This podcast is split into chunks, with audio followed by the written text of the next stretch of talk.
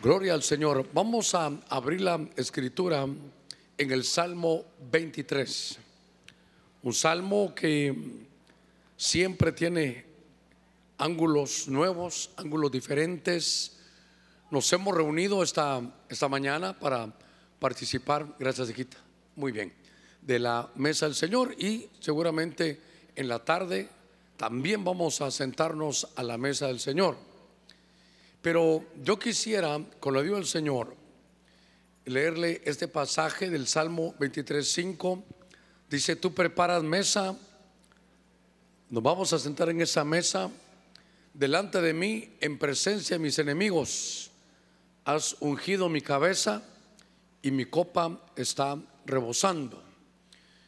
Hay una versión que es una versión diferente, es NTV. Y fíjese que esta versión dice, me preparas un banquete en presencia de mis enemigos. Pero esta versión me gustó porque dice, me honras, fíjese, me honras ungiendo mi cabeza con aceite. Mi copa se desborda de bendiciones. Vamos a hacer una palabra de oración. Aquí hay muchas peticiones. Eh, Creo que siempre van a haber peticiones y qué lindo poder interceder y saber que Dios nos ha escuchado y nos va a seguir escuchando. Antes de hacer la oración, solo piensa en algo. A veces nos atacan en contra de la fe, pero el que hizo el oído no va a oír. El que hizo la boca no va a contestar. Seguro que sí, Padre, en el nombre de Jesús. Delante de ti estamos, Señor, esta mañana y pedimos tu bendición, mi Dios porque sabemos que cada ruego y cada petición de tu pueblo tú lo tienes ahora delante de ti en tu trono. De común acuerdo estamos en unidad todos orando, abriendo nuestros labios y nuestro corazón para que pongas solución a cada problema. Mira aquellos que necesitan trabajo, aquellos, Señor, que están en medio de situaciones de su alma, en medio de sentimientos encontrados. Mira aquellos que están tratando de salir del pecado, aquellos que están en hospitales, Señor, sana de toda enfermedad en el nombre de Cristo. Y que hoy que nos vamos a sentar a tu mesa, ya vimos cómo los que se bautizaron, Señor, vencieron a esos enemigos ahí en el mar. Te pido que todos esos enemigos, Señor, que fueron vencidos, son ahora expuestos en esta mesa y van a ver cómo tú nos bendices en el nombre de Cristo. Padre, te damos gracias Señor, nos declaramos vasos para poder recibir bien tu bendición. Nos declaramos un buen terreno para recibir la semilla y va a prosperar al ciento por uno. En el nombre de Cristo, Padre, gracias. Amén, amén y amén. Gloria a nuestro Señor. Gloria a Dios. Gloria a Dios. Ahora que estaba orando por los hermanos, hay dos instituciones que el Señor dejó en el Nuevo Testamento. Y hoy celebramos a los hermanos que se bautizaron en agua porque les decía yo que al ser sumergido en agua, la Biblia dice en Romanos que nos identificamos con Cristo en su muerte. Y al salir, salimos, hermano, nos identificamos con Cristo en su resurrección a una nueva vida. Pero de la misma manera se aplica con el pan. El pan que descendió del cielo, el cuerpo de Cristo, fue entregado, eso es la muerte. Pero luego, después de haber comido del pan, vamos a beber de la copa y la copa es la resurrección para una nueva vida en Cristo. Y creo que al ver esto me llamó la atención esta versión que nuestra copa está rebosando, nuestra copa está llena. Dice mi Biblia que al sentarnos a la mesa, Dios nos va a honrar con dos cosas. Primero, nos va a ungir con aceite. Y segundo, nuestra copa va a rebosar. Entonces, cuando estaba leyendo, me estoy introduciendo al mensaje porque yo quiero hablarle de cómo nuestra copa rebosa. Fíjese que este salmo yo siempre lo he visto como un itinerario de la oveja. Como los pastores agarraban a las ovejas allá en las partes altas de la montaña, las bajaban, las llevaban al pasto y luego la regresaban. Ese era más o menos el itinerario que tenían. Pero cuando habla de, la oveja, que es nuestro itinerario, mi Biblia dice que la copa va a estar rebosando. Y fíjese que cuando dice que está rebosando, me llamó la atención porque dice que nos llena de satisfacción. Fíjese nos llena de satisfacción. Pero habla de esa palabra de llenura, es como estar repleto. Es como que no queda espacio para meter nada más. Y entonces lo primero que quiero ministrarle esta, esta mañana, y lo estoy preparando para que sepamos qué vamos a hacer, cómo usted va a ministrar cuando tenga la, la copita ya en su mano. Porque lo que produce, hermano, es satisfacción. Se llena tanto, se satura tanto que no deja espacios. Estamos llenos y, y lo fui a buscar, es riqueza, es prosperidad, es abundancia. Y entonces me, me quiero acercar con usted y prepararnos. Hoy estamos en la mesa del Señor. Y dice que Dios nos va a honrar. Fíjese, Dios nos va a honrar. Porque nuestra copa se va a llenar. Y dice aquí de satisfacción. Es tan importante, hermano, sentirse satisfecho es tan importante como cuando usted va a comer con hambre y, ya, hermano, después de comer usted dice, estoy satisfecho. Ya, no hace falta nada. Y entonces, al ver esto, yo recuerdo cómo se cayó el huerto, cómo el huerto del Edén se vino al suelo. Lo que hizo Satanás, que el Señor lo reprenda, ¿sabe que fue? Poner en Eva insatisfacción. Y ahora, hermano, ponerle insatisfacción en el huerto, en un lugar de, placer. Era para mí, hermano, muy difícil lograrlo. Sin embargo, Eva se llenó de esa copa que todos traemos. Es una copa espiritual que uno es como nuestra vida se está llenando. Pero ella, Satanás la llenó de insatisfacción. Y entonces, hermano, el huerto del placer, lo que era lo más hermoso, ella ya no sentía satisfacción. Y entonces al, ver esto, yo quiero llevarlo a usted que eso si eso sucedió en el huerto, porque Eva se dejó trastornar sus sentidos. Hermano, es más fácil para el enemigo, si uno no, no lo entiende bien, que nos ponga insatisfacción, porque estamos ahora en este mundo. Nos pueden poner insatisfacción. Y yo no sé, habría que preguntarnos cada uno qué es lo que a cada uno de nosotros nos produce insatisfacción. ¿Qué, qué es, eh, pastor? Me produce insatisfacción que, que, no tengo casa propia. Me produce insatisfacción eh, que no me siento amado. Hermano, cuántas cosas vendrán al corazón. Pero yo quiero llevarlo a usted que cuando estudiamos lo que era prosperidad, yo recuerdo que era sentirse contento con lo que uno tiene. Y fíjese que mi Biblia dice que el que es fiel en lo poco, en lo mucho lo pondrá. Entonces, ¿sabe qué? Ser feliz en esta vida es una decisión. Estar satisfechos en esta vida, hermano, es una, una decisión.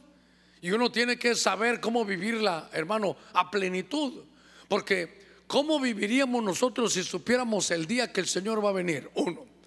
¿Cómo viviríamos nosotros si supiéramos el día que nos van a pedir nuestra alma? Para no, no pintarlo tanto, ¿cómo viviríamos nosotros si conociéramos el día que nos vamos a morir? Le aseguro que viviéramos, hermanos, diferentes.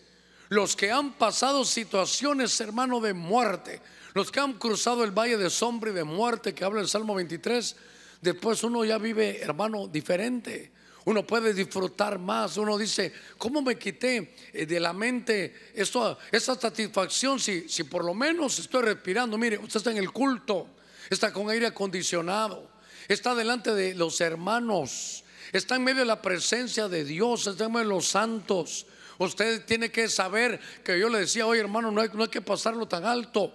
¿Cómo no nos vamos a sentir satisfechos si habiendo tanta gente que se ha perdido, Dios puso sus ojos en ti, tu mirada, la mirada de Dios la clavó en ti, te salvó, te cambió? Hermano, eso es una bendición. Y uno dice, hermano, yo lo viví, ¿cómo, cómo es eso de no sentirse amado? ¿Cómo pastor? ¿Cómo lo vivió? Es que llegué a la iglesia. Y cuando llegué a la iglesia, hermano, me había dejado a mi... la iglesia central donde estábamos y me fui con el apóstol Sergio. Y yo le he contado, solo un pincelazo, que yo llegaba y solo saludaban a mi hermano. A mí no me. Entramos los dos y solo a él, hola hermano, hola hermano. Y yo, como era nuevo, me sentía ahí como, como que, ¿qué pasó, verdad? Mejor me regreso donde voy, porque aquí no, aquí no, no hay amor, decía yo, no, no me quieren, claro. Entraba mi hermano así grande, hermoso, alto, y yo así todo mal laminado, no, no me saludaban, hermano. Y entonces eso me, causó como, como insatisfacción. Yo digo, pero, pero ¿qué pasó aquí? Y entonces le dije a mi pastor, le dije, Pastor Sergio, me voy a ir porque creo que este no es mi lugar. Creo que esas son señales que no es mi lugar. ¿Por qué, Germán? Nadie me saluda. Nadie me saluda aquí. Por cierto, ¿ya saludó a su hermano? Por si le pasó, como me dígale, hermano, qué bueno verlo esta mañana. Lo saludo de parte del pastor. Dígale ahí, salúdelo para que no se sentir así como me sentía yo. Entonces, oiga, me dice el apóstol Sergio, ¿sabes qué? Si querés hacerlo, ¿qué te falta? Que me saluden. Siento que falta, que los hermanos no hay amor. Entonces, como eso te falta, sembralo tú. Anda, parate ahí a la, a la puerta de la iglesia, aunque no sea servidor. Y hermano, así lo hice. Pero mire, ni, ni mucho tiempo, creo que ni un mes me paraba en cada culto. Hermano, Dios le bendiga. Germán Ponce, soy nuevo. Hermano, Dios le bendiga. Mi nombre es Germán Ponce. Empecé a saludarlo. ¿Sí que cree?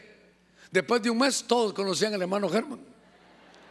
Entonces ya me sentí contento. Usted sabe qué? A veces el enemigo te pone insatisfacción. Pero hoy dice Dios, tu copa, cuando estemos bebiendo la copa, yo la voy a llenar para que estés satisfecho, para que sepas que te, te ha elegido, que estás en un proceso, que Dios tiene vida en abundancia para ti, que tienes que tener paciencia, que estás en el camino de Dios. Y entonces uno sabe, hermano, hay muchas cosas lindas en la vida, pero en la vida en la vida biológica cada cosa va llegando a su edad. Imagínense que un muchacho de un jovencito de 10 años, un niño me diga, "Pastor, estoy insatisfecho." ¿Por qué? Porque no tengo esposa, pastor. No es su tiempo, ya vendrá, ya llegará igual en la vida espiritual. Ahora, el secreto es sentirse satisfecho con lo que Dios le ha dado. Pero pastor, aquel tiene lo que no, espérese, esto es lo suyo. Es que aquel tiene un plan, usted, Dios tiene un plan aparte con usted. Yo lo que quiero llenarlo hoy es que se sienta satisfecho porque usted ha sido elegido desde antes de la fundación del mundo. El Señor ya puso su nombre aquí en el libro de la vida. A ver, démosle palmas fuertes ahí a nuestro Señor. Muy bien. Empecé a buscar algunas versiones y hay una versión al día en el libro El Cantar de los Cantares. En el capítulo 7, en el verso 2, dice, esta versión, que es la versión de la Biblia al día, dice, tu ombligo es copa de vino. Fíjese, una copa. Tu ombligo es una copa de vino. Una versión dice de vino aromático. Tu vientre encantador es un montón de trigo entre lirios. Pero tu ombligo es una copa de vino. Tu ombligo. Entonces, déjeme profundizar un poquitito, porque hay algo que todos tenemos aquí, y es ombligo. Todos tenemos ombligo. Y los ombligos en diferente forma, hermano, pero todos tenemos ombligo. Recuérdese que cuando empezamos en nuestro caminar, nuestro proceso, que empieza en la concepción en el vientre de la madre, eh, tenemos un cordón umbilical. La Biblia habla de tres cordones, uno del cuerpo, uno del alma y otro del espíritu. Cuando el cordón de plata del espíritu se, se rompe es porque su espíritu se va, es la muerte. Aquí en la tierra uno deja el cuerpo y se va el espíritu. Pero el ombligo es el recuerdo, fíjese qué cosa, el recuerdo de que una vez tuvimos ese cordón. Ese cordón, por ejemplo, ese cordón umbilical que nos unía a la madre. Lo que la madre comía, eso comíamos nosotros. ¿Sabe qué? Era una dependencia. Tan tremendo es que ahí nos conectaron, hermano, obviamente la, la sangre, la alimentación, las experiencias de todos nuestros ancestros, porque después lo llevamos en la sangre. Y entonces ahí ese conducto estaba, pero el ombligo lo que nos recuerda es que hubo un corte. Y entonces yo quiero llevarlo a este punto, porque hablé un, poquitito del cordón del espíritu, que es el cordón de plata. El, cordón umbilical, obviamente que, que ya lo dejamos tirado en algún lugar. Pero el alma, que es importante que, que la veamos, que quiero el énfasis aquí, es la que muchas veces nos hace dependientes, hermano. Hay un cordón y por eso insisto, tu ombligo es una copa de vino aromático. El ombligo, ¿sabe qué implica? Implica el recuerdo de que hubo un corte. Fíjese qué cosa. Entonces, ombligo, hermano, biológico, todos tenemos. Pero hay algunos que todavía no tenemos. En algún momento suceden cosas en el alma y estamos amarrados. Porque somos hijos de Dios, hemos recibido a Cristo Jesús. A ver, ¿cuántos hemos recibido a Cristo Jesús? Pero ¿verdad que hay cosas que nos amarran todavía? Hay cosas que nos hacen dependientes, hermano. Fíjese que cuando una madre, eh, hermano, consume drogas y tiene a su hijo ahí, Puede ser que el niño nazca dependiente de drogas ya, porque estuvo conectado, era, era su dependencia. Y entonces, igual, en, el, en ese, en el alma hay cosas que, la estamos, hermano, dependiendo. Mire, como estamos aquí en casa, hay, vamos a hablar de casos y cosas de casa. No voy a decir los nombres por ética porque los hermanos me han contado. Estábamos platicando con hombres, hermanos de Dios, ya de privilegio de años.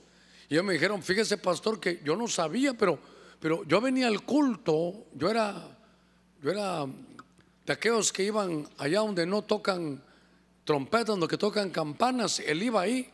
Y de pronto un su hermano le habla al Señor y viene, y, y hermano se entrega al Señor. Oiga, nace de nuevo, viene a los cultos. Pero cuando salía del culto y salía del parqueo, abría su, su guantera y su cigarrito. Se iba fumando allá, platicando con su esposa. ¿Qué te pareció el mensaje, mi amor? Estuvo glorioso. Hermano, ahí, amén, dijo alguien ahí. No, pero amén de que estuvo glorioso, ¿verdad? Lo que le quiero contar es, mire, por favor, óigame como oídos circuncidados. Ya era nacido de nuevo y todavía fumaba. Había una, una dependencia. Había un cordón umbilical que no se había cortado. Hay gente, otro hermano, ese ya le he contado yo. Venía a la iglesia, la iglesia comenzaba, nos juntamos por aquellas casualidades de Dios en un supermercado. Me acerco a saludarlo, estaba haciendo unas compras, extiende su mano, no llegaba mucho, me recuerdo que no llegaba, hasta el pie quedó así, hermano. Y se extiende, pesca lo que quiera, yo estoy detrás de él y cuando jala, un six pack de cervezas. Él poniendo el six pack y yo saludándole, bendiciones hermano. Era imposible que no, no nos dijéramos algo, ¿verdad? Hermano, y esas cervezas, usted ya sabe la historia. Y esas cervezas, es que mm, eh, voy a preparar un cerdito. Yo le echo cerveza. Yo creo que lo vas a emborrachar antes de, antes de cocinarlo. Pero es decir, que venía a la iglesia y tenía un cordón, una, una dependencia, una dependencia. Déjeme que dé otro, otro ejemplo. Esto hace, Dios mío, mejor ya ni le digo cuántos años, más de 40 años de esto. Recién convertidos, íbamos con un hermano a, ministrar, a ministrarnos. Eran, los, eran unos días de ayuno. Con mi primer pastor había ayuno todos los sábados en la iglesia. Todos los sábados era ayuno. Entonces uno buscaba, llegaba a ministrarse. Lo que le quiero contar es, llego con, el hermano, entramos, él entra con un hermano y yo entro con otro, nos juntamos a la salida y cuando íbamos juntos, ya, ¿cómo te fue? Bien, oraron por mí, gloria a Dios. ¿Cómo te fue? Tan bien, reprendimos algunas cosas y volteamos. A mí, no, al otro. Y lo llama. Espérame, me dijo. Y entonces cierra la puerta y él me cuenta que le dijo al hermano, el Señor me mostró algo. Yo ahorita oré por ti y vas bien. Pero me dijo el Señor que me traigas la marihuana que tienes en la cajuela del carro. Y entonces le dije, ¿y, ahora? es cierto, me dijo. ¿A qué bandido? Dije yo. Anda pues y regresó con su bolsita, sus, ¿cómo se llama eso? Sus bolsitas esas de, de Mari y de Juana. Entonces lo lleva y le dice, acompáñame. Van al, al, al inodoro, lo tiran ahí. Hermano, dan la vuelta a la llave del toilet, se va. Ahora sí vete, le dijo. Y entonces quiere decir que fue, mire, fue administración, fue al ayuno. Y dígame, ¿para qué tenía en la cajuela el orégano? Mire, dependencia, dependencia. Hay una dependencia terrible. Y por eso me llamó la atención que entonces dice, hey, dice el amado hablándole a la amada, Cristo hablándole a la iglesia, ¿sabes qué? Porque, hermano, es un piropo muy raro. Qué lindo tu ombligo. ¿Qué le parece? Qué bonito tu ombligo. ¿Qué le está diciendo? Me doy cuenta que tienes libertad. Me doy cuenta que ya no dependes de vicios, de droga, de música, que no te, que no te edifica. Estoy viendo que te has liberado de eso. A ver, démosle palmas fuertes a nuestro Señor. Gloria a Dios. Mire qué cosa. Entonces, cuando la copa dice, la voy a llenar de liberación, ¿sabe qué? Entonces es la copa de un ombligo. Te está diciendo, tu ombligo es el recuerdo de que fuiste liberado. Por ejemplo, ahora que hablaba el hermano Roberto, todos los que se bautizaron, hermano, una dependencia de Egipto terrible. Por siglos vivieron ahí. Hermano, qué, qué cosa tan tremenda. Que estuvieron 400 años ahí, ancestralmente amarrados ahí nunca podían tener casa, nunca podían tener nada. Esa era la herencia. ¿Ha leído usted? Que Pedro dice, tenemos, hemos heredado a nuestro Padre la vana manera de vivir. Hemos heredado. Hay una dependencia, hay un estilo de vida. hermano, mire, no puedo salir de esto.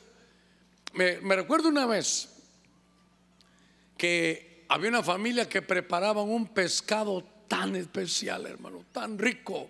Eso se fue heredando en la familia. Y entonces un hombre se casa con una muchacha de esta familia y hacía ese pescado delicioso. Entonces él compraba el pescado. Y entonces cuando lo llevaba, el pescado siempre salía delicioso. Y entonces una vez él llega, hermano, a la cocina y está ella preparando el pescado. Entonces está la olla ya, corta el pescado, hermano, a la mitad y pone ahí el, la otra parte del pescado. Y así lo estuvo haciendo. Y le dice, Mira, el pescado estuvo delicioso. Solo tengo una, una, consulta. ¿Cómo te sale tan delicioso? Yo lo hago como lo hace mi abuela. Ajá. Y te puedo preguntar algo, ¿por qué lo cortas si el pescado, cuánto se pierde si el pescado es grande? ¿Por qué lo cortas ahí? Es que lo corto y lo demás que hacer lo perdemos porque así lo hacía mi abuela. ¿Pero por qué? Porque la olla es pequeña. Hermano, mire, Solo era de comprar una olla más grande. Pero como heredó que todo se hace en pequeño, entonces el pescado hermoso que les había dado lo cortaban a la mitad y lo hacían solo una parte. A veces nos han heredado cosas en la familia. Hermano, de casualidad, ¿usted no es acumulador? ¿A qué se refiere eso, pastor? Que se le zafó la suela del zapato y no, no, no, no la tires. Esto puede servir para más adelante. Si le ponemos un plástico puede ser para portar vasos. A veces tenemos una bodega llena de cosas viejas, hermano. Acumuladores. De pregúntale que está en la parte suya. ¿Usted es acumulador, hermano?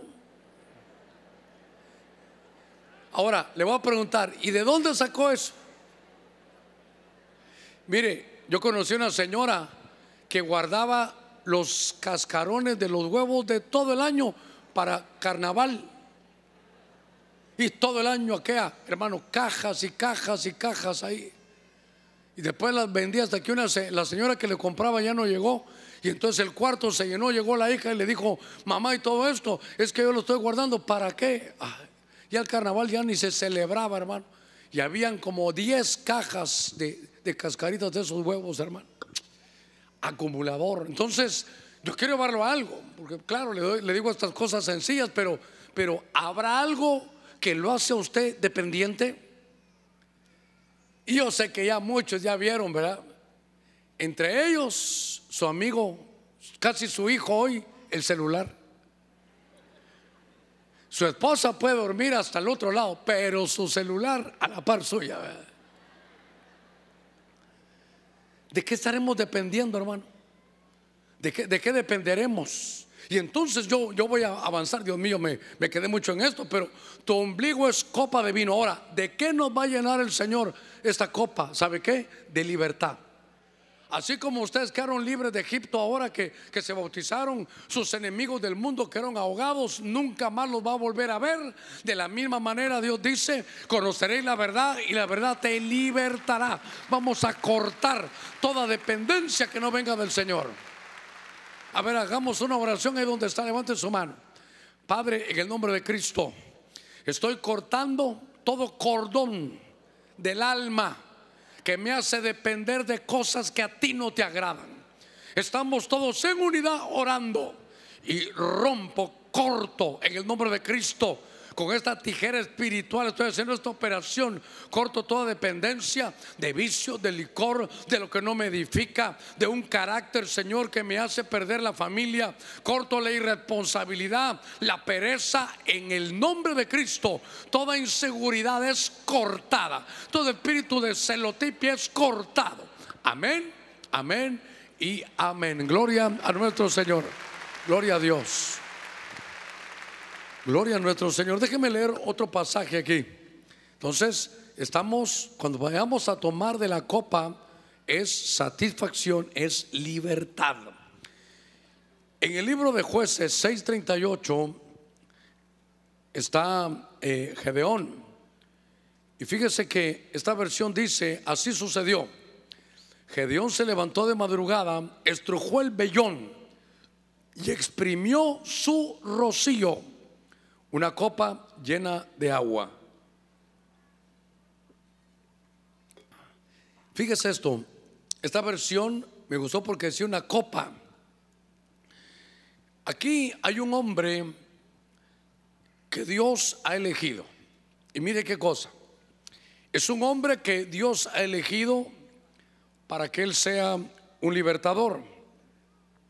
¿Qué pasaba con el pueblo? Este pasaje de los preferidos míos, pero quiero darle otro, otro ángulo.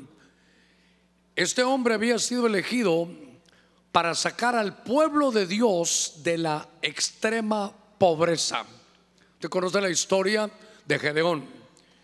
Y entonces Dios, y, y aquí es donde esto me llena mi corazón, porque Dios va a elegir un líder para que dice que tenían siete años, oiga, siete años de extrema pobreza. Una pobreza extrema. Siendo pueblo de Dios, tenía una pobreza extrema. Y entonces Dios va a elegir a un líder. Y mire qué cosa, hermano. Elige a un líder.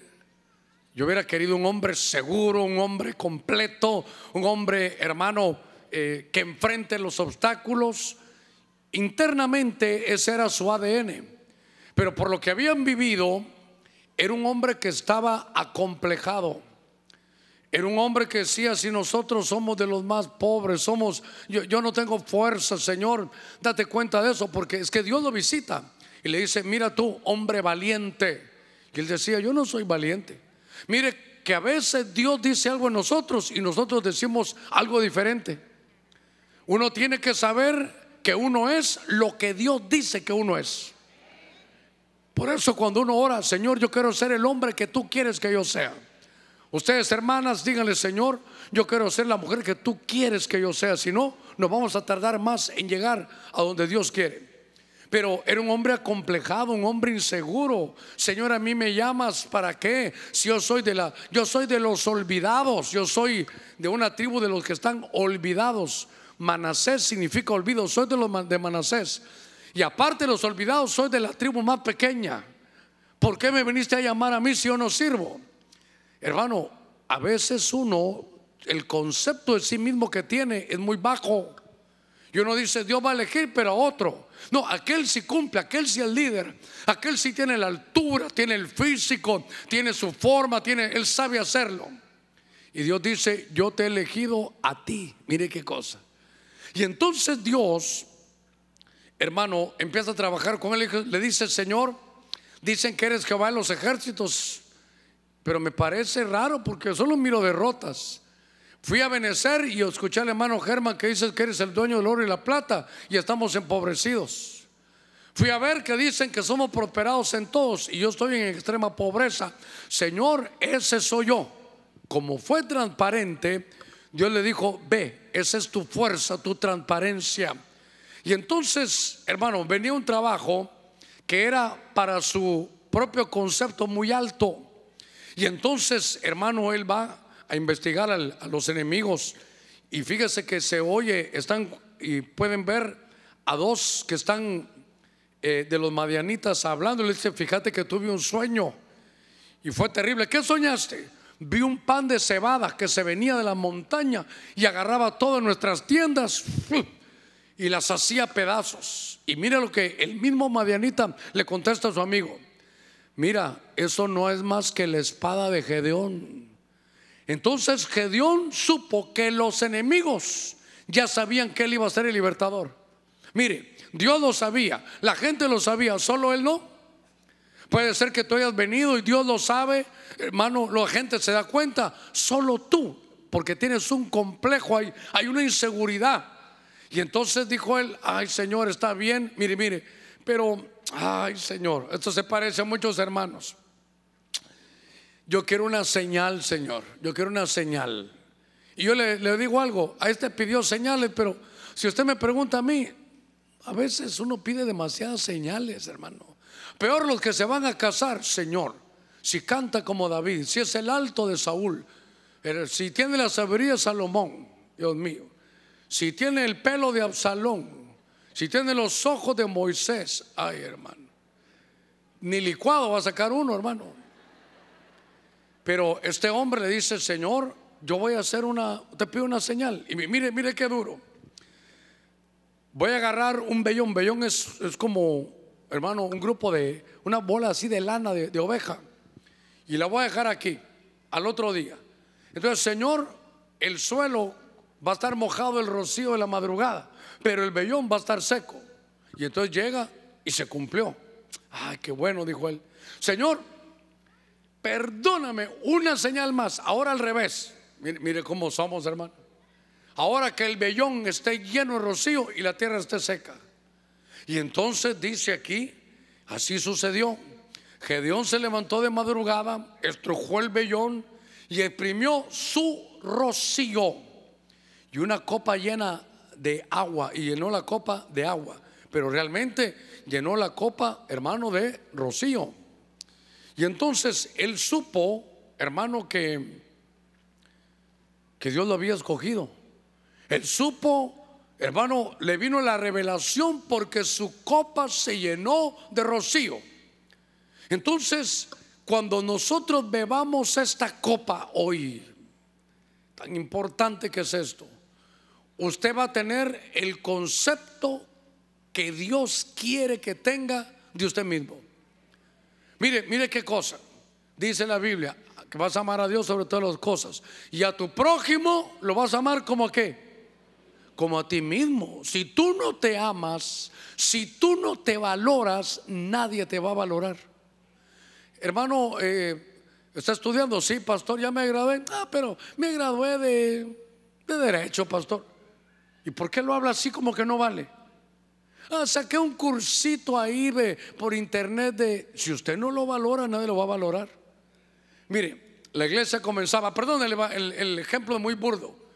Y entonces había un hermano que cuando parqueaba su carro, hermano lo miraba y hasta le pegaba una patada hacia el carro, la, llanta. ¡Ah! Carro viejo y se iba. Entonces se dio cuenta que cuando le fueron a decir que los niños, hermano, se subían a su carro y se tiraban como resbaladero. Entonces se puso bien molesto. yo, Dios mío, pastor, estos niños, los padres. Entonces hablamos ya un ratito después con un cafecito y le dije, mira, ¿Sabes por qué hacen los niños eso? Porque te ven cuando tú pateas la llanta cada vez que lo, que lo, estacionas. Como tú no lo valoras, nadie lo valora. Perdóneme, hermano. Si usted no se valora, nadie lo va a valorar a usted. Porque si no pasa cantando usted, yo no nací para amar. Nadie nació para mí, hermano. Mire, entonces usted recuerda que la lengua es el timón de su vida. Usted está diciéndole todo, a todo su a todo su ser, yo no nací para amar. Y nadie, mire qué terrible, nació para mí. Le va a entrar un espíritu de soledad terrible. Se va a amargar, va a odiar a todos. Usted tiene que saber que cuando Dios lo hizo, dijo, este es, este es, un, este es un ser que yo voy a bendecir, lo voy a mandar a San Pedro Sula, yo voy a ser su labrador. Y si Dios que es hermano el que te sembró aquí, Él va a hacer que prosperes, que, que hermano desarrolles, porque tú eres esa semilla que Dios ha puesto aquí. Tienes que valorarte. Y entonces lo que me llamó la atención del rocío, porque claro, el rocío tiene cosas lindas. Hermano, tiraban el maná. Y hay un texto en la Biblia que dice que da la idea que el rocío se convertía en el maná del cielo. El rocío es como un discurso. El rocío le cayó a Nabucodonosor que estaba mal de la mente y le trajo sanidad. Porque él era, estaba para ser rey, pero solo tenía que hacer es alabar a Dios. Todo lo que le quiero decir, hermano, de, de este punto es, de Gedeón es, estaba empobrecido, hermano, mentalizado que él era olvidado, que él no servía para nada, que él no podía hacer. Entonces Dios le llenó su copa de un rocío de revelación. Pero no revelación apocalíptica, no, no, revelación de quién es usted. Guardemos unos segunditos solo en esto. ¿Quién será usted? ¿Qué trabajo se dio Dios para elegirlo a usted e inscribirlo en el libro de la vida antes que el mundo fuera? Es decir, que para usted hay un plan, que usted tiene que despertar al plan y al proyecto que Dios tiene. Hay un plan maestro que Dios tiene, hermano, para usted. Usted tiene que saber lo que es delante de Dios es carísimo, costó la sangre, hermano de Cristo. Por favor, valórese. Lo que le ruego es que no va a llegar mañana allá a su trabajo. Abran paso que viene el ungido. Y le digo algo, esa es la verdad, pero no, no lo van a entender. Muchos de ustedes, sus empresas están bien porque ahí están ustedes. ¿No se recuerda que, hermano, aquel hombre que había contratado a, José? Él sabía y que dice, y la empresa ha sido prosperada porque José estaba ahí. Ahora, estaba leyendo, leyendo esto de, los, de las copas, porque yo quiero satisfacción, libertad. Hermano, que valore el trabajo que Dios ha hecho por usted.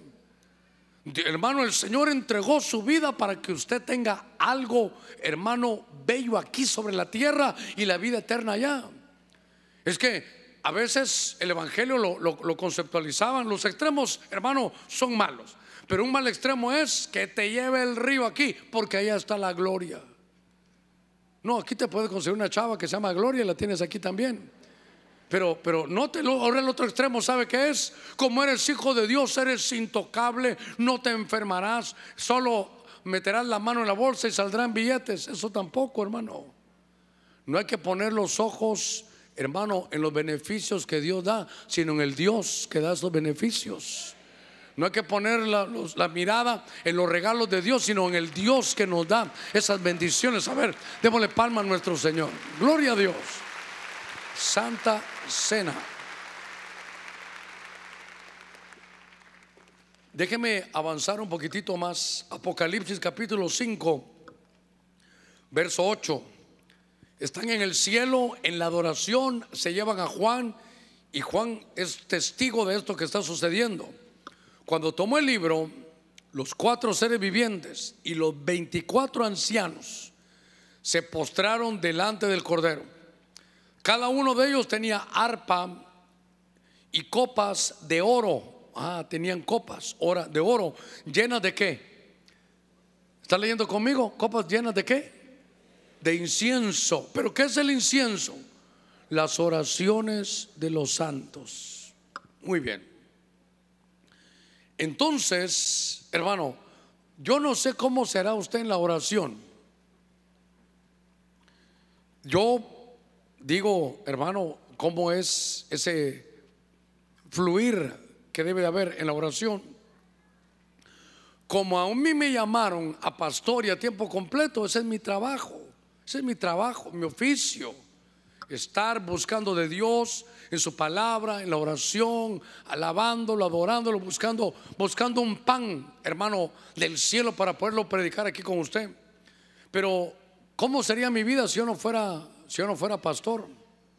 Estoy tratando de poder ponerme en sus zapatos. Sin embargo, hermano, la oración es importante. No, yo no digo que hay que orar viendo el reloj, a ver cuánto llevamos, cuánto nos falta. No, no es martirio. Otros creen que si les duelen las rodillas, Dios no va a oír más. Tampoco se trata de eso. Se puede orar de pie, cantando, alabando. Se puede, hermano, ir manejando solo que con los ojos abiertos, ¿verdad?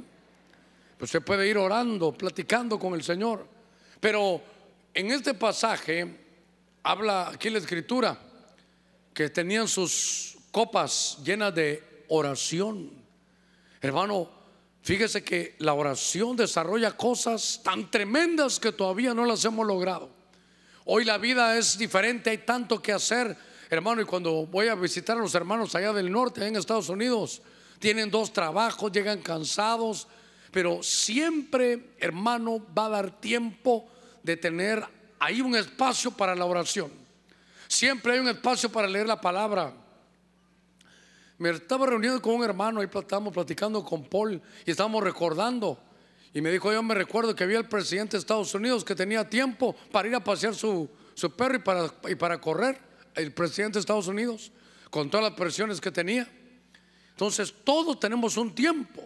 Pero a veces si, si revisáramos nuestra copa, a ver, ¿cómo trajo la copa hoy de oración?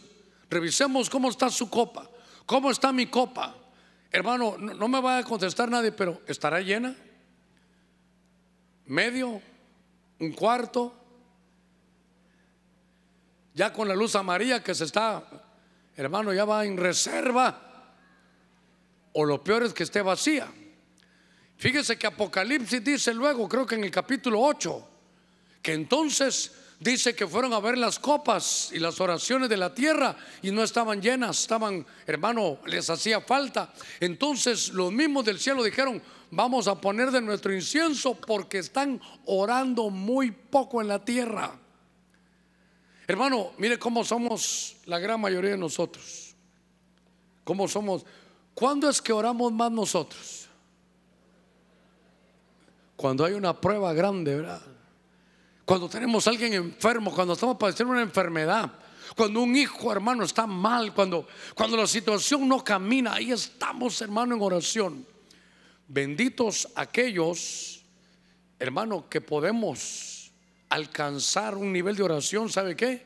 Estando bien. Yo le decía a los hermanos antes, ¿quién es el mejor para interceder? El que no tiene problemas. Es mejor dar que recibir.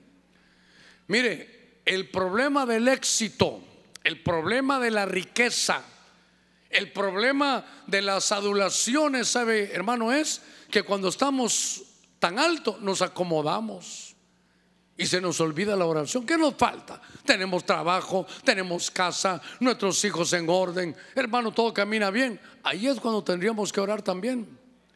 Porque el peligro que tenemos, ¿sabe cuál es? El éxito. Una vez creo que dijo un predicador que cuando estén hablando de ti, difamándote, eso que no te preocupe. ¿Sabe qué dice él? Preocúpate cuando te estén adulando, dice. Porque mientras, ay, es un buen pastor, qué bien hace eso, que yo creo que no hay otro como el, qué buen criterio. Pero cuando dicen, mm, ese es medio mafioso, están hablando mal. Entonces dice la Biblia, cuando digan toda clase de mal contra vosotros, mintiendo, Siéntete gozoso porque te estás pareciendo a Cristo. Entonces, cuando hablen, hermano, cuando hablen mal de nosotros, ahí déjelos, déjelos. Que esa iglesia solo aquí, que esa iglesia solo allá, que el pastor aquí, déjelos que hablen eso. Si hablaron de Cristo, no van a hablar de nosotros. Pero el problema es cuando nos estén adulando. A ver, démosle palmas fuertes a nuestro Señor.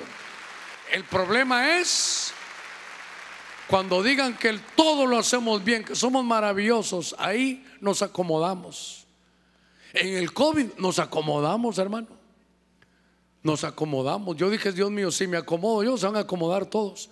¿Sabe que aquí empecé a predicar yo? Con todo vacío, todo vacío. Y entonces después, ¿sabe qué decía yo? Cuando ya terminaba, me iba solito. Y aquí estaba, amén, amén, amén. Y no había nadie, hermano. Y según yo viéndome, y usted viendo sus series, usted viendo a Pablo Escobar y sus cosas allá. Y yo predicando aquí todo, hermano. Pero entonces cuando ya me iba, iba, iba a mi oficina y decía, Señor, que va aquellos tiempos, aquellos domingos de Santa Cena. Orábamos porque se habían bautizado. Eh, eh, ahí empezamos a clamar, Señor, ¿y hasta cuándo va a estar esto? ¿Hasta cuándo, Señor? Y tal vez usted orando y de repente otro por ahí, ¡ah!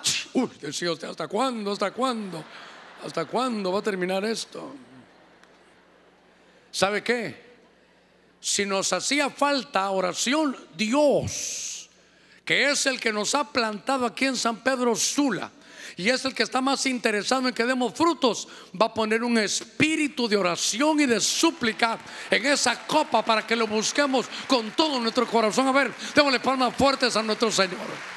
Oh, sí, Señor, envío un espíritu de súplica, de oración. Note, no estoy pidiendo pruebas. No estoy pidiendo envíanos, Señor, que nos lleve el río. No, no, Dios reprenda al diablo. No, que así prosperados no se nos olvide orar. Gracias Señor por la vida, gracias porque aquí estamos porque respiramos. Gracias mi Dios porque podemos disfrutar esto. Gracias porque miro a mis hijos correr. Gracias porque allá van mis nietos, Señor. Gracias porque aunque el carrito no es del año, me lleva y me trae. Gracias porque tengo una casa donde puedo vivir, tengo un techo donde puedo estar. Gracias, gracias. Que no se nos olvide de dónde hemos venido. Entonces, yo quiero que Dios ponga ese espíritu de oración. Mire, voy a leer un pasaje fuerte. Apocalipsis 17:4, la mujer estaba vestida de púrpura y escarlata y adornada con oro, piedras preciosas y perlas. Y tenía en la mano una copa de oro, ¿ah? como, la, como los que tenían allá en el cielo. Una copa de oro. Y estaba llena también. ¿Pero llena de qué?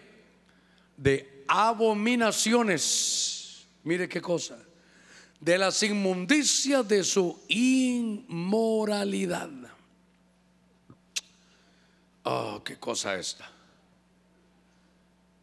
Babilonia, sin exagerar y sin irnos a los límites que algunos hermanos, so pretexto de búsqueda en Dios, hacen que todo ya sea malo, hermano. Todo es malo. Todo es Babilonia. Pero Babilonia ahí está y existe y tiene una copa.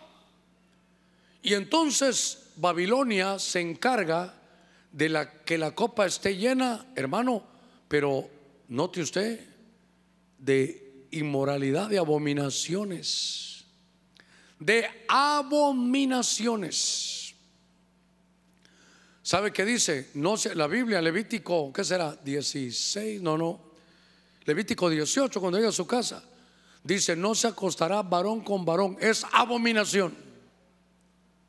La Biblia menciona, creo que hay 13 abominaciones. Pero ahora en el mundo que vivimos quieren por la, aquel, aquello que se llama la ventana de Overton, que es empezar a anunciar y a decir y sacar anuncios de cosas que son malas hasta que se vuelvan buenas. La Biblia dice que en el final de los tiempos a lo bueno le llamarán malo y a lo malo le van a llamar bueno. ¿Sabe qué? Esta Babilonia hace que la copa se llene de inmoralidad. Y entonces, hermano, pero note, llena, llena. Cuando veo eso en mi Biblia, está Apocalipsis 17, está llena esa copa de abominaciones e inmoralidades. Note, la copa está llena. Y en el 18 es el juicio. No sé el verso, no recuerdo dónde está el verso, pero alguna vez lo prediqué. Que cuando Dios va a meter a su pueblo allá en Canaán, le dice, yo esta tierra no se la voy a dar a usted porque son muy buenos, sino porque los que están aquí, oiga, han llegado a su límite, ¿sabe qué? Llenaron su copa de abominaciones y de inmundicias de su inmoralidad. Todo tiene un límite, pero estos ya pasaron el límite. Esta tierra fluía leche y miel, esta tierra tenía riqueza, pero esa riqueza la echaron a perder ellos porque su copa pasó la cuota, se llenó, sí, rebosó, pero de inmoralidades. Y entonces me llama la atención cómo una tierra se puede perder por una inmoralidad. A ver, voy a decirlo bien. Por desarrollar inmoralidades y nunca limpiarse. Hermano, ¿usted cree que hay inmoralidades en la iglesia? ¿Verdad que sí? La Biblia dice en 1 Corintios 5, Pablo dice, miren, ustedes tienen cobertura apostólica, ustedes como iglesia tienen lenguas, interpretación de lenguas, sabiduría, ciencia, fe, milagros, los dones del Espíritu se mueven ahí con ustedes.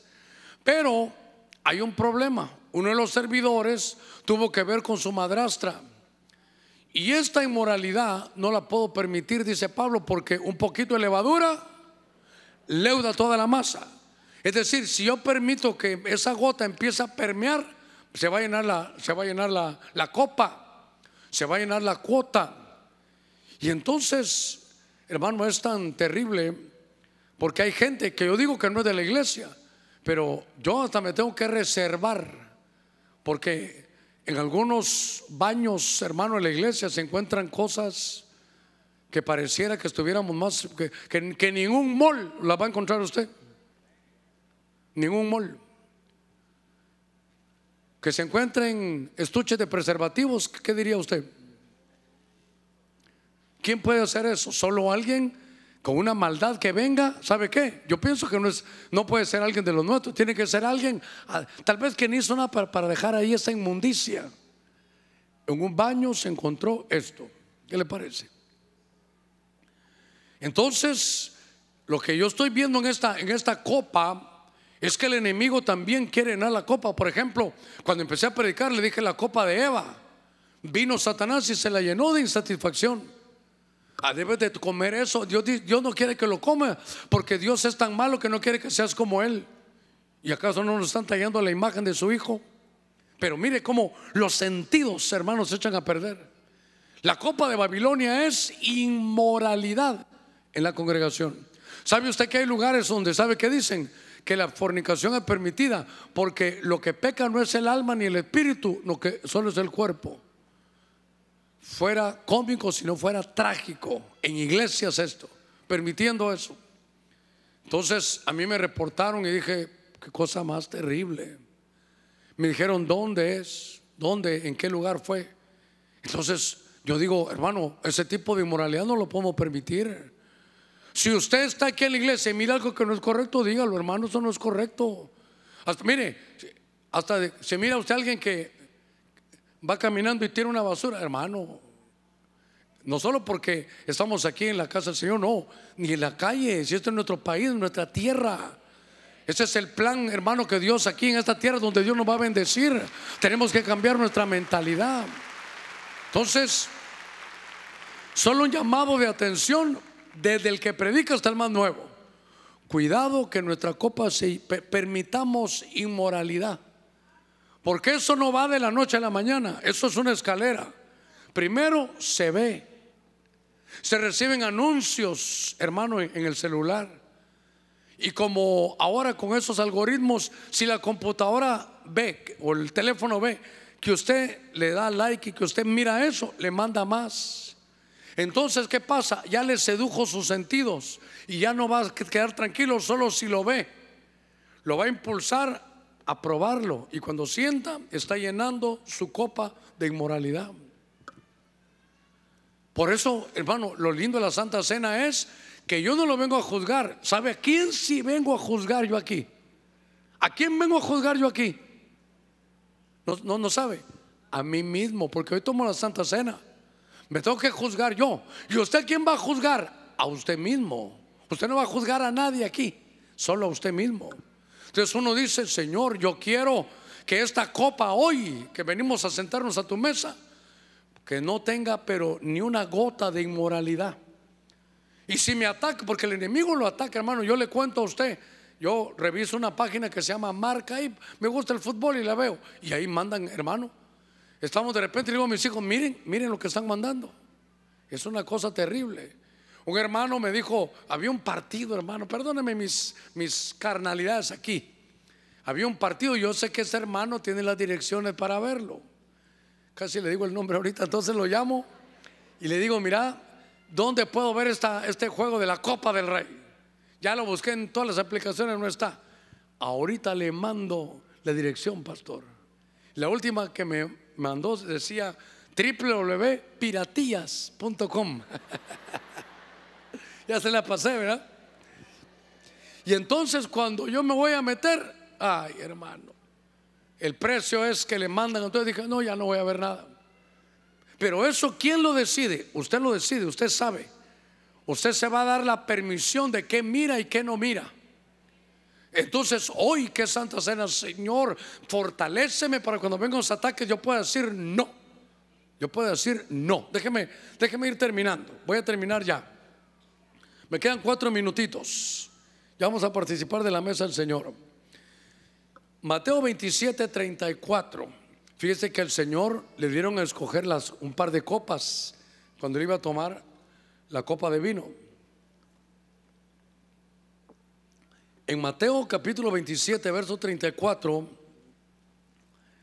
dice, le dieron a beber vino mezclado con hiel, pero después de probarlo, no lo quiso beber. Ah, al Señor le prepararon una copa, pero el vino venía mezclado con hiel. Y entonces, ¿sabe qué, hermano? Entre muchas cosas que se pueden ver, Yel es amargura. No podemos, le ruego, no, no se lo permita, hermano, no se lo permita. Donde quiera que me estén oyendo, no solo aquí, algunos hermanos pueden estar en su casa, otros a larga distancia, otros que están enfermos tal vez viéndolo, otros desde su oficina, otros hermanos de su carro, donde estén oyendo. No se permita tomar la mesa del Señor y participar de la copa con amargura. Hermano, la amargura, por eso dice yel, era, ¿sabe cómo? Amargándose por una injusticia. Se imagina el Señor va a beber la copa y, ah, pero este Judas me traicionó. Yo que estuve con él, yo que lo ayudé, yo que lo ministré, yo que lo dejé que cuidara las ofrendas, yo que hice con tanto con Judas y ahora me sale con esto. Él no se amargó, no se amargó. ¿Y sabe qué dijo? Mm, esta tiene, ah, viene con amargura, no la voy a beber. Y entonces pensando en alguien que, se amargó, hermano, Noemí, esta es la copa de Noemí. Y se amargó, mire cómo, cómo actúa uno, ya lo hemos dicho, cuando está amargado, uno le echa la culpa a Dios. Y entonces, ¿sabe qué? Uno toma malas decisiones y uno le echa la culpa a Dios. Señor, ¿qué pasó? Y mira dónde estoy. Ellos salieron de la casa de Belén, de la casa del pan, y se fueron, hermano, a Moab, en familia, pero derivado de una necesidad eminentemente económica. Y usted sabe la historia.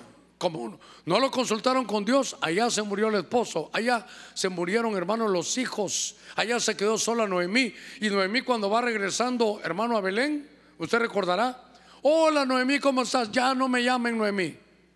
Ahora me llamo Mara, porque Mara es amargada. Porque yo me fui llena de aquí. Miren cómo regresé, vacía. Yo me fui a buscar algo mejor en lo económico y cómo regresé, hecha, hecha pedazos, sin, sin centavos, sin, sin dinero. Me fui con mi esposo, vine viuda. Me fui con dos hijos y también los perdí. Es que Dios la tiene contra mí. Eh, está amargada. Hermano, qué cosa que, que uno pueda participar porque, mire, José tomó una copa y no se amargó con sus hermanos, les tocó perdonar. Porque al final, hermanos, somos humanos. Cualquier humano le puede fallar. Sí, de los más cercanos. Sí, en la iglesia también. Sí, los líderes también. Sí, el pastor también. Somos humanos, somos humanos. Pero el que no le va a fallar es el Señor. Por eso mi Biblia dice, puesto los ojos en Jesús, el autor y consumador de la fe. Hermano, esta, esta copa, que mire, le sacamos hasta la última gota de inmoralidad y le sacamos hasta la última gota de amargura. No se amargue. ¿Se equivocó Noemí? Sí. ¿Tomó mala decisión? Sí. Bueno, voy de regreso. Tomó, hermano, usted una mala decisión, hoy enderezamos. Pero no le eche la culpa a Dios. No le eche la culpa. No tengo trabajo, no tengo esto. Y entonces, ¿sabe qué? Ya amargados, qué fácil es que se junta con otros amargados y es una, la amargura, dice mi Biblia, es como una raíz, pero que, es como una enfermedad, como una plaga. Usted habla con un amargado, hermano, y lo, lo puede contaminar. Aquí ni hay esto, aquí ni hay amor, aquí no hay esto, aquí no hay el otro, porque se amargó, se amargó. Y entonces yo miro, hermano, a Job. Y en algunos momentos, en medio de su enfermedad, se amargó también. Porque hermanos, al final, a ver cuántos somos hijos de Dios, pero, pero vivimos en este cuerpo todavía. El cuerpo, hermano, se, se enferma. El cuerpo se enferma. Y a pesar de que usted se cuide y todo, pero vivimos en este cuerpo. Entonces, hermano, no se vaya a amargar. Estamos en las manos de Dios. Mire, estoy luchando, espero que esté orando por mí porque estoy en, luchando aquí contra la garganta. Todavía no, repartan, espérenme un segundito, ahorita no repartan todavía, no repartan todavía. Es que si no me quitan la atención, no solo los hermanos, sino a mí. Ahorita no repartan, por favor. déjeme que los hermanos de alabanza suban todavía, pero déjeme terminar. Déjeme terminar. Eh, le, le decía, estoy luchando con mi garganta. Hace 10 años por ahí estuve en estos, en estos problemas con la garganta. Hasta que el doctor me dijo, tiene que dejar de hablar un mes. Un mes dejé de hablar. Fuera todo refresco, café. ¿Sabe con qué me mataron? Pizza, también me mataron. Y entonces así estuve, pero yo no, yo, y claro, el humano, yo siempre digo, Señor, mis ojos, cinco operaciones en cada una ahí. Mire, ahorita fui a ver, me estoy ministrando con usted y no ha sanado todavía la córnea de hace dos años que me operé. Por eso no me han puesto un lente todavía. Pero ¿sabe qué aprendió en la vida? Señor, es tu plan. Yo soy, yo sé que tú me has traído, sé que soy tu siervo, sé que vivo en este cuerpo y a pesar de todo, gloria a Dios. Bueno, entonces, Señor, si es más adelante, más adelante. Yo quiero que todo se haga en tu tiempo. Entonces, estoy tranquilo. Y ahora la garganta le digo, Señor, yo quiero predicar y me voy a esforzar por predicar. Pero si hay que poner a otro a predicar, con gusto, Señor.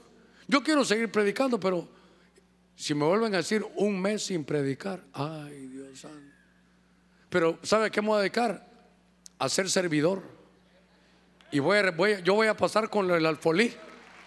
Yo voy a pasar con el alfolí. Ahorita está aplaudiendo, pero mire, mire, mire.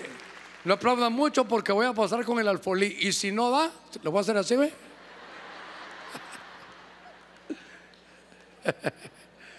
Ay, Señor Jesús.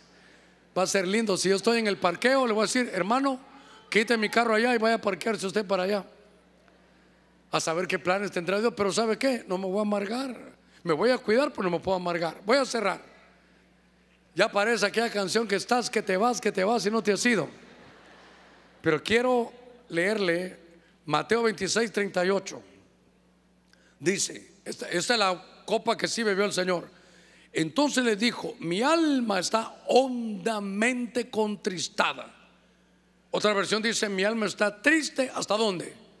Hasta la muerte. Mi alma está hondamente contristada hasta la muerte. Quédense aquí y manténgase alerta conmigo.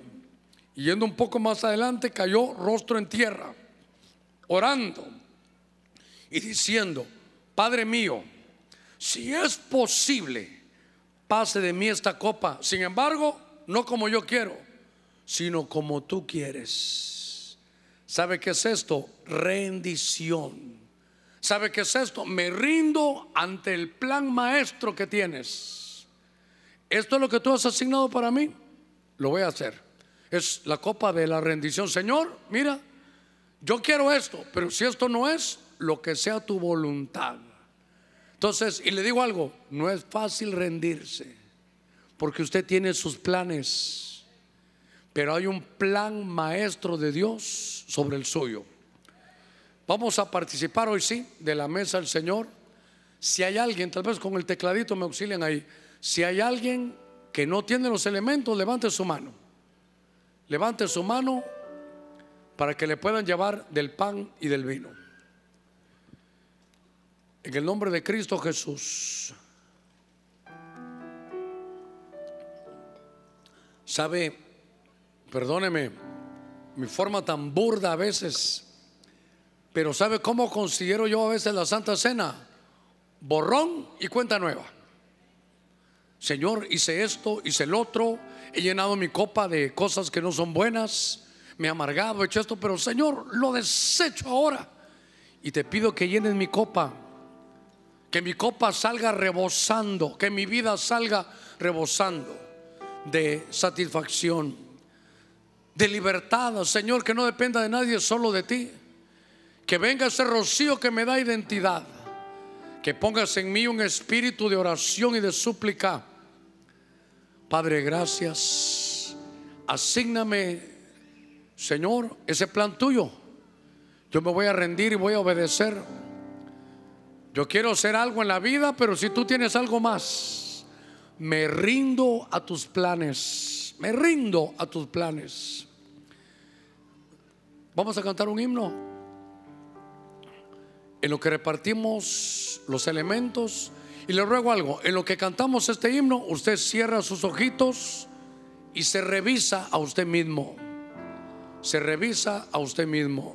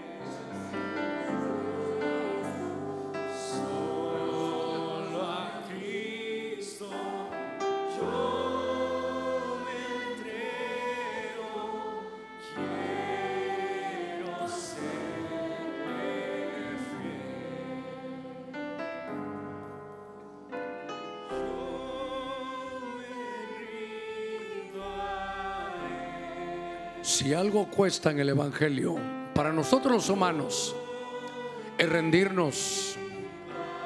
A veces queremos cosas, anhelamos cosas de nuestra alma, pero no están en el plan de Dios. Todo está en el plan de Dios y te damos gracias por eso. Que se haga tu voluntad y no la mía. Si hubiera alguien que falta, levante su mano para que estemos todos en unos segunditos, podamos participar.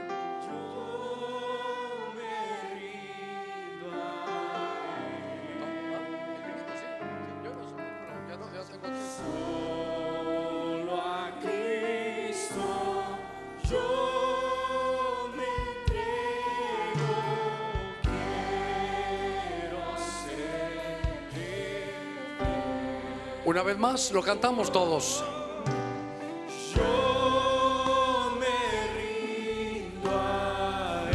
Que sea una confesión de su espíritu, que nos rendimos.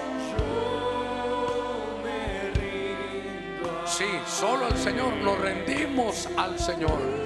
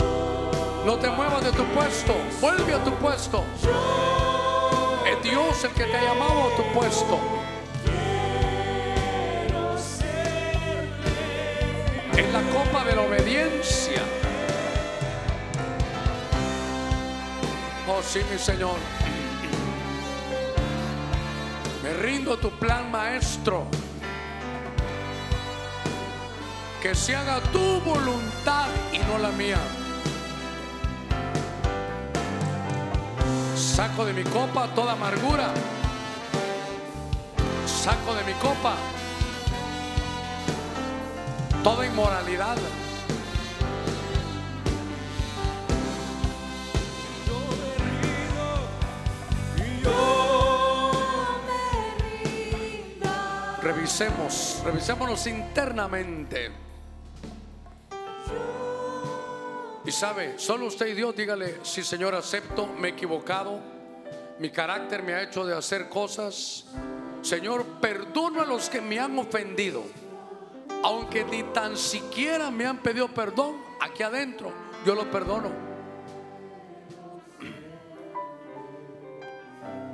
Solo el teclado, muchas gracias. Pongamos el pan en nuestra mano. Estamos listos en unos segunditos. Porque lo más importante es saber qué es lo que estamos haciendo. Este pan representa el cuerpo de Cristo. Y para algunos que tal vez son nuevos, dirán, pastor, yo lo que tengo en mi mano es una especie de galleta. Es porque es un pan sin levadura. Se puede usar pan, si usted quiere bimbo, ese pan se puede usar, no hay problema. Pero Dios nos habló de hace muchos años que era un pan sin levadura. Otro día vamos a hablar de la levadura, pero es un pan para que no nos contaminemos, es, que es del cuerpo de Cristo. A ver cómo se lo digo bien. El cuerpo de Cristo fue sin levadura, fue sin pecado. Esto es. Y este cuerpo fue el que el Señor Jesús dio por su voluntad y con alegría en ofrenda al Padre para borrar todos nuestros pecados. Y sabe que es lo tremendo para mí que la Biblia dice, no de todos es la fe, pero a usted y a mí sí nos regalaron la fe. A usted y a mí nos llamó el Señor. Él lo eligió a usted y a mí. Hay un plan y un propósito. Démosle gracias al Señor levantando este pan. Este pan representa el cuerpo de Cristo que fue entregado por nosotros. Eso nos habla de la justificación. Él pagó la deuda que teníamos con el cielo.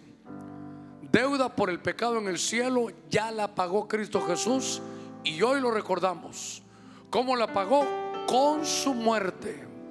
Comamos de este pan.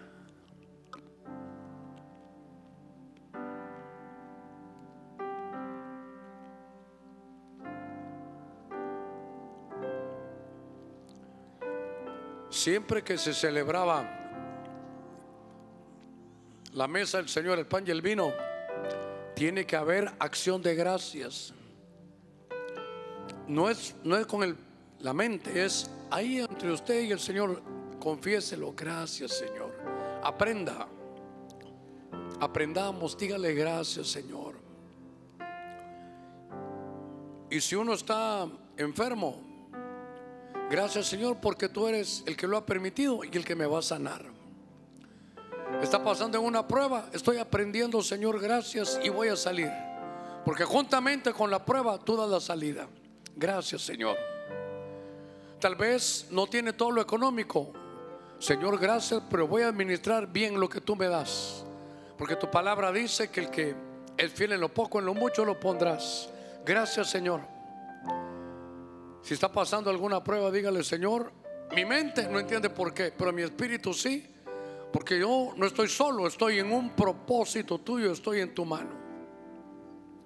De la misma manera, después de haber comido el pan, el Señor tomó la copa.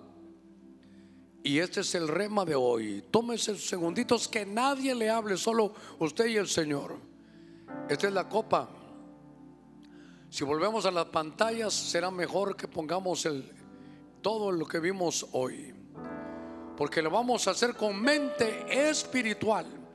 Y note, así como el pan representaba la muerte, esta copa de vino representa la resurrección para una nueva vida.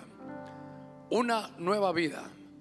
Que Dios nos llene esta copa de satisfacción estar felices con lo que tenemos. No le digo con una mentalidad derrotista, no. Señor, voy a disfrutar lo que tengo y todo lo que viene también. Porque somos como la luz de la aurora que va en aumento, en aumento, hasta que el día es perfecto. Gocemos cada proceso. Llénanos de satisfacción. Señor, gracias porque hoy oramos en medio del culto para quitarnos toda dependencia todo ancestro, todo aquello, Señor, que nos dañe, todo aquello, Señor, que de alguna manera nos mantiene dependiendo de vicios, de relaciones prohibidas en los ojos, con lo que oímos también. Señor, hoy tengo ese ombligo que está lleno de una copa que me habla a mí de libertad. Ahí con sus ojitos cerrados, llénala de libertad Llénalo de la identidad porque como Gedeón me has escogido a mí. A pesar de mis debilidades, de mis miedos, de mis temores, me has elegido. Señor, te doy gracias por ello. Saco toda amargura, toda inmoralidad. Señor, no voy a beber esta copa con amargura, porque entiendo que estoy en un plan maestro. Hoy me rindo. Ahí abra sus labios con el Señor. Llena mi copa. Voy a salir con mi copa rebosando. Esta es la sangre de Cristo que representa una nueva vida. Una vida mejor en Dios. Señor, que podamos alcanzar los niveles que tú tienes preparado para nosotros. Que un espíritu de súplica y oración, no de prueba, de oración, venga sobre toda la congregación en el nombre de Jesús, bebamos de la copa. Lléname, Señor. Nos ponemos todos de pie unos segunditos. Antes de cantar, solo quisiera que ahí con sus ojitos cerrados, pero que abriera sus labios. He tomado esta copa y quiero que rebose de satisfacción. Quiero que rebose de libertad, que tu rocío, que me da la identidad de quién soy, pueda tener yo claro. Ponga en mí un espíritu de oración y que pueda rendirme, Señor, a tus planes. Padre, gracias, gracias, gracias, gracias, gracias. Atrévase a abrir sus labios. Gracias, gracias, gracias. Gracias, gracias, gracias. Adiós. Gracias. Estoy en tu mano, gracias. Estamos en tus manos, gracias. En medio de los procesos, en tu mano, gracias. En medio de la enfermedad, en tus manos, gracias. En medio de la prueba económica, en tus manos, gracias. Porque saldremos de esto. Me voy a disfrutar la vida que me ha dado. Disfrutarme la vida que me has dado, Señor. Gracias. En ti, en tu palabra. Me has A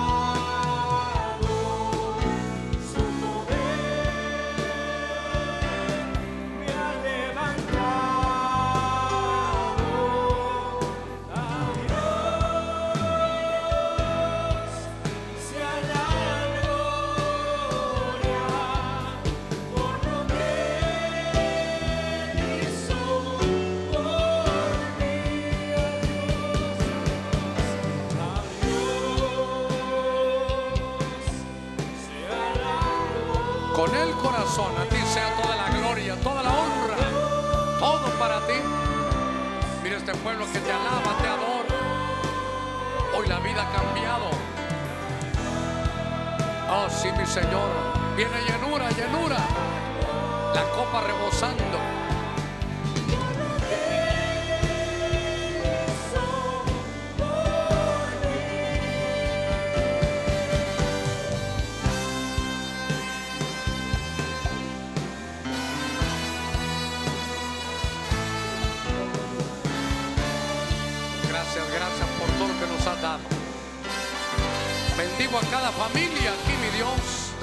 De su cabeza a la planta de sus pies.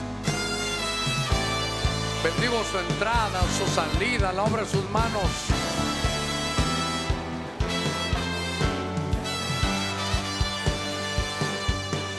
Gracias, gracias, gracias, gracias, gracias por tener vida, por tener la oportunidad de comenzar de nuevo, por tomar nuevas decisiones. Gracias por poder enderezar el camino. Gracias por poder enderezar decisiones, Dios mío. Gracias por todo este pueblo y por el que vendrá. Gracias. Gracias por todo este equipo de jóvenes de alabanza. Gracias por todo lo que nos has dado.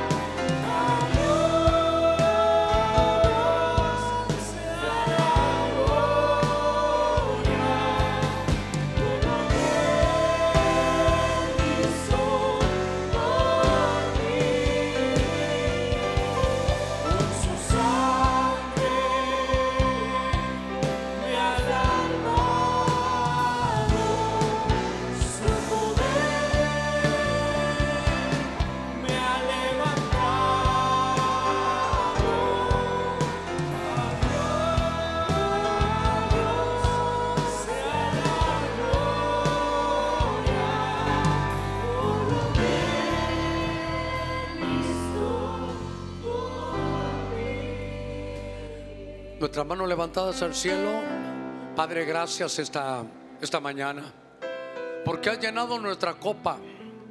Señor, permíteme tomar un cincel y grabar en el corazón de tu pueblo que estamos hechos para salir de tu mesa con nuestra copa rebosando. Quiero escribir en su corazón que su copa rebosa de toda bendición. Mira, Señor, esta semana que recién iniciamos que sea una buena semana, que sea, Señor, este año de un reconocimiento, que no se nos olvide lo que tú has profetizado para nosotros. Vamos en pos de ello. Bendigo, Señor, entrada, salida. Bendigo a los que están poniendo negocios, los que están poniendo empresas, Señor, que su mano esté ungida de parte tuya. Te pido, mi Señor, esta misma mañana, que Señor, este año sea de tanta bendición para tu pueblo que tú pongas ese espíritu, Señor, de oración, que siempre haya una acción de gracias, Señor, para ti. Guárdanos, Señor, de toda enfermedad. En el nombre de Cristo. Señor, gracias. En el nombre de Jesús. Amén, amén y amén. Dios lo bendiga. Vamos con buen tiempo. Tres de la tarde lo esperamos. Bendiciones. Es que mi copa está rebosando del gozo del Espíritu de Dios. Y es que mi copa está rebosando del gozo del Espíritu de Dios. Y es que mi copa está rebosando del gozo del Espíritu de Dios. Y es que mi copa está rebosando